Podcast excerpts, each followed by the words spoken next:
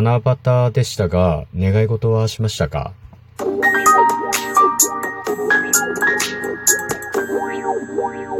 ご機嫌いかがでしょうか？いつもリアクションやお便りなど応援ありがとうございます。136回目の配信です。今日も50研究所から海運メンタルアドバイザーの占い師明恵がお送りいたします。この番組は熊本の裏表のある占い師の私こと明恵が普段気になったことや思ったこと、ためになりそうなこと、皆さんのちょっとした疑問への回答などをあれこれとつぶやいています。今日は七夕でしたが、皆さん願い事とかしました？大人になるとね、なかなかやらなくなりますよね。私、ショッピングモールでうろうろしてる時にですね、まあ、七夕の短冊と笹が置いてあって、願い事をするコーナーがあったので、まあ、ちょっとしたことをお願いしてきました。で、思ったんですけど、そもそも七夕ってなぜ願い事をするんでしょうね。で、ちょっと考えたことなかったんですよね。当たり前になりすぎてて、七夕に願い事をするとどうなるのかとかね、誰に願ってるのとかって、ちょっと疑問に思ったりしたんですけど、うん。まあ、あの、職業柄お坊さんなので、まあ、七夕の由来とかね、そういったものはしてたんですよね。これはなんか仏教の儀式寄りの考え方と、それから神道寄りの考え方と諸説あって、まあ両方混ざってね、あと、こう、地域性も出てくるというような感じなんですよね。まあ、この辺の話はちょっと今日はね、長くなるのでやらないんですけど、まあね、そもそも七夕になぜ願い事をするのかっていうところなんですけど、まあ、これね、あの、中国の亀甲伝という風習が関係しているそうなんですよ。まあ、漢字で、なんか、こう、物乞いの恋ですね。それから、技巧のこう。そして、伝っていうのは、ま、備えるみたいな感じなんですけど、で、この、行っていうのが、まあ、技巧を授かるように願うと、技巧を請うということですね。技巧を授かるように願い、上達を祈る儀式だったそうなんですよね。うん。で、そういうこう中国の吉行伝という風習が日本に入ってきて、まあ、願い事をするという形に変化したみたいですね。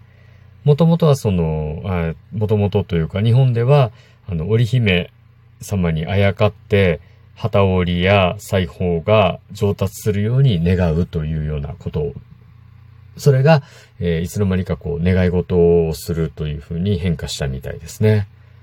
なるほど。まあ、ちょっとね、知らなかったですね。まあ、大体その大陸から渡ってきた風習とかがね、日本の風習と結びついて、まあ、仏教とか神道とか地域性のものであったりね、いろんな風習とこう、いろんなものがごっちゃになって、まあ日本の風習っていうのはできてるんですけど、まあ願い事ね、やっぱり中国から来てたんですね。うん。面白いですね。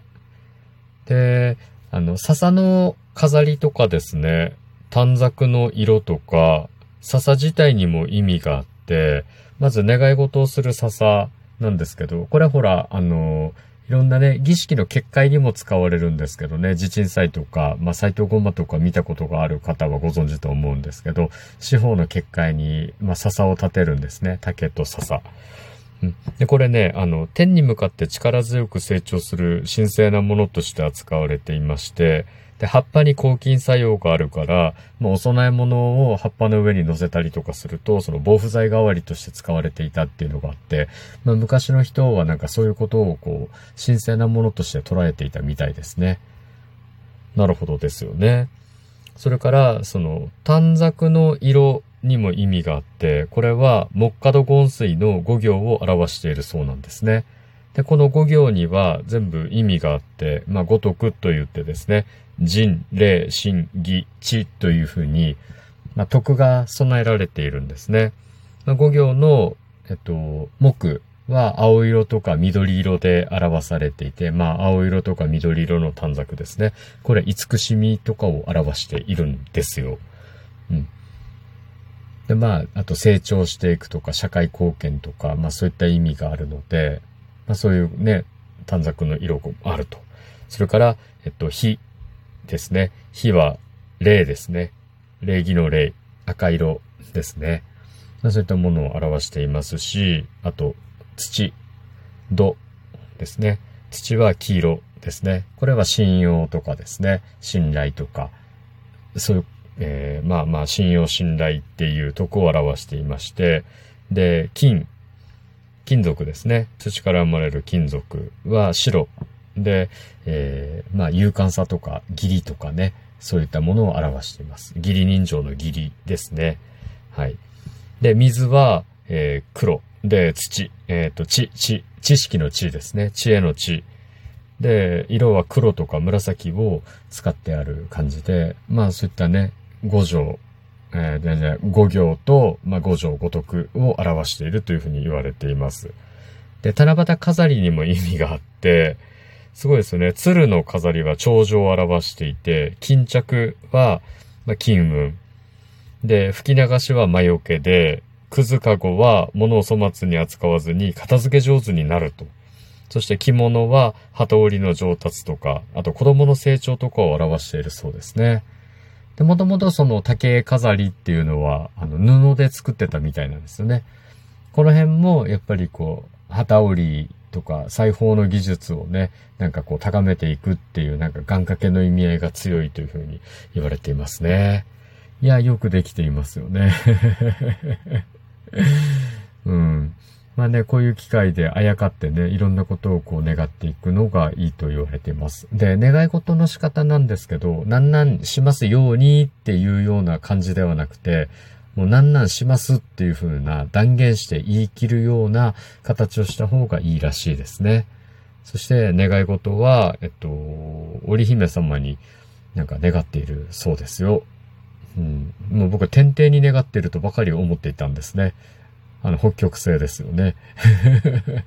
違ってました。まあ、もともとはね、なんかその裁縫とか、なんかそういった技術をね、高めるために、まあこう、儀式をしていたっていうのがね、変化して願い事をしていて、まあね、あの、引用語行の考え方であったり、まあ、神道、それから仏教の考え方とかね、いろんなものがこう、ごちゃっとなって、今の形になっているみたいですね。はい。新しい発見でした。うん。で私はね、ちょっとこう、まあ、ささやかなことなんですけど、あの、まあね ま言わなくてもいいか。あの、ちょこっとだけ願い事をしました。他にもね、なんかあの、恋愛のことを願われてる人とかね、あの、家族の健康を願われてる人とかたくさんいましたね。僕の家族はやっぱり家族の健康を願ってくれて、ああ、なるほどなと思いました。ありがたいなと思って見ていました。はい。皆さん、なんか、たまには願い事とかもいいですよ。なんか大人になったらね、忘れちゃうと、なんかそういうこう、子供ながらにね、やってたことっていうのはやらなくなるんですけど、たまにはね、いいと思いますよ。はい。来年ちょっとやってみてください。さて今日は、えー、七夕の願い事をなぜ願い事するのかとかいう素朴な疑問についてお話ししましたがいかがだったでしょうか？お話した内容があなたの役に立てば嬉しいです。次回も聞いていただけると励みになります。そしてリアクションいつもありがとうございます。お便りやリクエストなどありましたらお気軽にお申し付けくださいませ。今日も最後までお付き合いいただきありがとうございます。今日も明日も明後日もあなたにとって良い一日でありますように。